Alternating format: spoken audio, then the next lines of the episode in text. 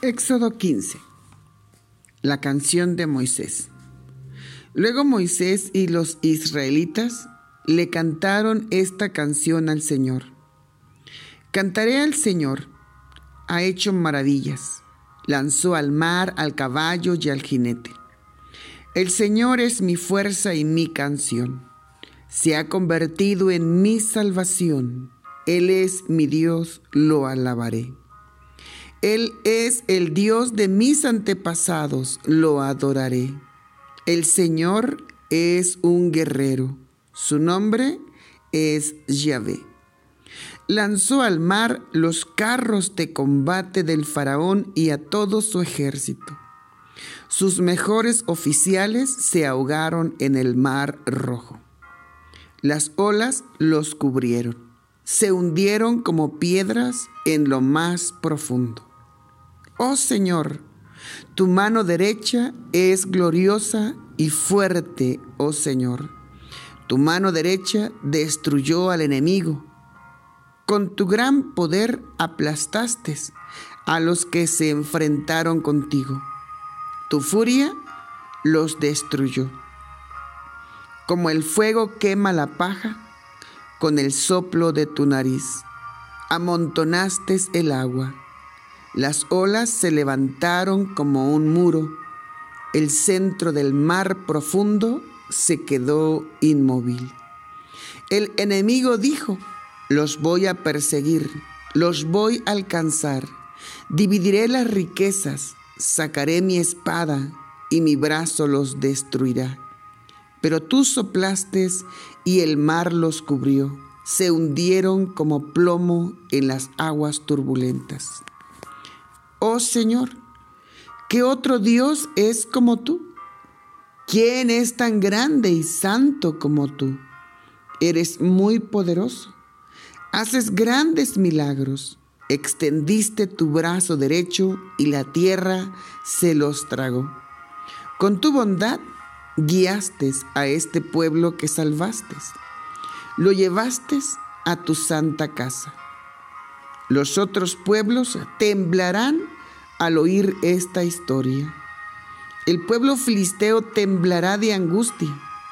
Los líderes de Edom se aterrorizarán. Los líderes de Moab temblarán de miedo. El pueblo de Canaán ya no será tan valiente. Esos pueblos se llenarán de terror. Cuando vean tu poder, se quedarán quietos como piedras hasta que pase el pueblo del Señor, hasta que pase el pueblo que hiciste tuyo. Guiarás a tu pueblo hacia la montaña, Señor.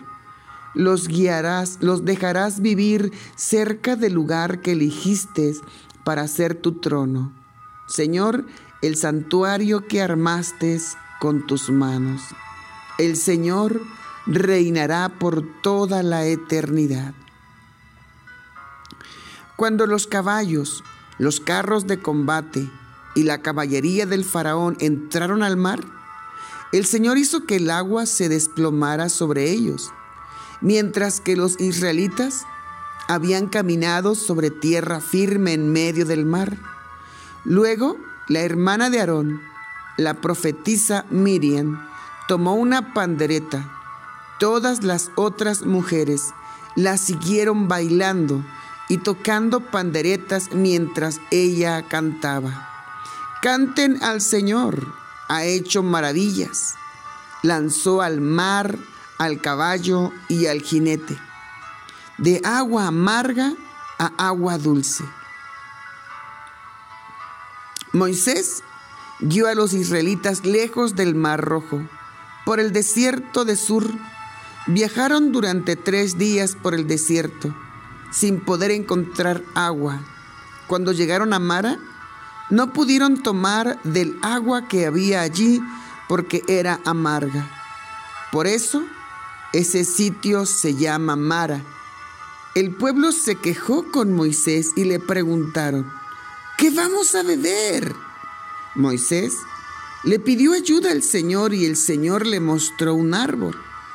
Moisés echó el árbol al agua y el agua se volvió dulce. En ese lugar, Dios puso a prueba al pueblo y estableció una ley y una norma de conducta. Les dijo, si ustedes en verdad obedecen al Señor su Dios, hacen lo que a Él le parece bien, escuchan sus órdenes y cumplen sus leyes, no les enviaré ninguna de las plagas que le envié a Egipto, porque yo soy el Señor, el que los sana. Luego se fueron a Elín, donde había doce manantiales y setenta palmeras. El pueblo acampó cerca del agua. Y ahí termina el capítulo 15 con dos o tres experiencias, con tres experiencias bastante conmovedoras. Primero, el cántico de gozo. Sí, cantaron de gozo, cantaron de alegría al mirar cómo Dios los había liberado de la opresión de sus opresores y al mirar a los egipcios morir bajo el mar y ser librados por la mano poderosa de Dios, eso los llenó de mucho, mucho, mucho regocijo. Fue tanto el regocijo que Moisés compuso esta canción y la cantaron. María salió con sus panderetas y se puso a danzar juntamente con las otras mujeres de Israel. Entonces había una gran fiesta, había una gran celebración, había cánticos de gozo y de alegría, pero había que seguir caminando. Así que después de mirar a el pueblo e, egipcio morir bajo el agua, después de ahora sí volver a, o, o deliberar completamente y definitivamente al pueblo de Israel de los egipcios, siguieron caminando hacia adelante. Pero en el camino tuvieron algunas dificultades y es donde yo quisiera que pudiéramos concentrarnos por un momento. La Biblia dice que el pueblo que fue liberado era un pueblo que de alguna manera tenía una manera de pensar muy, muy diferente a la que Dios demandaba. Moisés, que era su líder en ese tiempo, bueno, pues él era un líder que había tenido un encuentro con Dios, que tenía comunión con Dios, que estaba apegado a Dios de tal manera que lo que Dios decía, él lo decía, y lo que Dios decía que él hiciera, él lo hacía. Entonces, Dios, ¿verdad? Que ve que hay un, un, estanque de agua o un lugar donde había agua que se llamaba Mara y bueno, que las aguas eran amargas y que no se podían beber.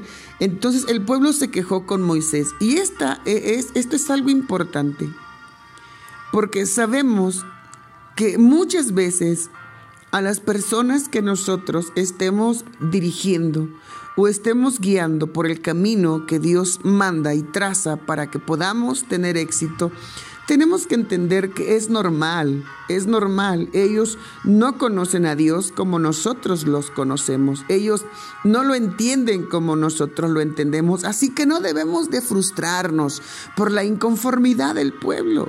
No debemos de frustrarnos porque el pueblo no avanza mucho o porque el pueblo no no logra ver las cosas como tú las ves.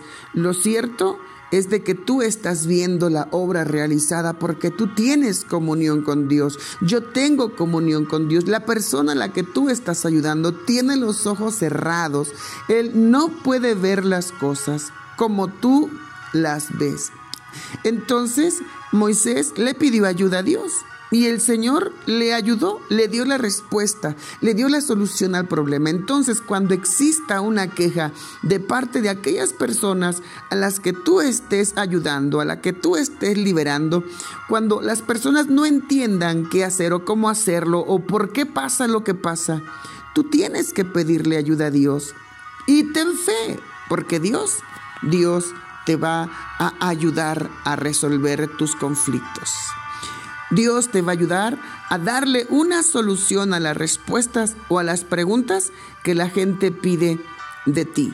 Número tres, la tercera experiencia es la manifestación de Dios en el sentido de hablarle al pueblo de Israel como no le había hablado antes. Si ustedes, si ustedes en verdad obedecen al Señor su Dios y hacen lo que a Él le parece bien, escuchen sus órdenes y cumplen sus leyes, no les enviaré ninguna plaga que le envíe a Egipto porque yo soy el Señor, el que los sana. Y aquí tenemos la tercera experiencia. La tercera experiencia es que siempre tenemos que decirle a las personas que las cosas se van a hacer no como ellos quieren, no como ellos pretenden, no como ellos sugieren, no como ellos piensan, sino como Dios está indicando que tenemos que hacerlas. Esto es lo que, esto es lo, lo que nosotros tenemos que aprender y que nos va a costar mucho trabajo aprender en nuestro peregrinaje hacia la tierra que Dios nos ha prometido. Sin duda, Dios quiere bendecirnos. Está en nosotros y no en Dios, en creerle y hacer lo que Él dice que nosotros tenemos que hacer. Si está escrito, eso es lo que tenemos que hacer. Así que, bueno, de aquí en adelante vamos a ver muchas cosas sorprendentes que van a suceder en nuestra vida. Dios va a intervenir, pero también vamos a pasar por diferentes adversidades. Es cierto, ya la gente decidió escucharnos, ya la gente decidió atendernos, pero todavía no hemos llegado a la donde Dios nos quiere llevar, llegar, llevar.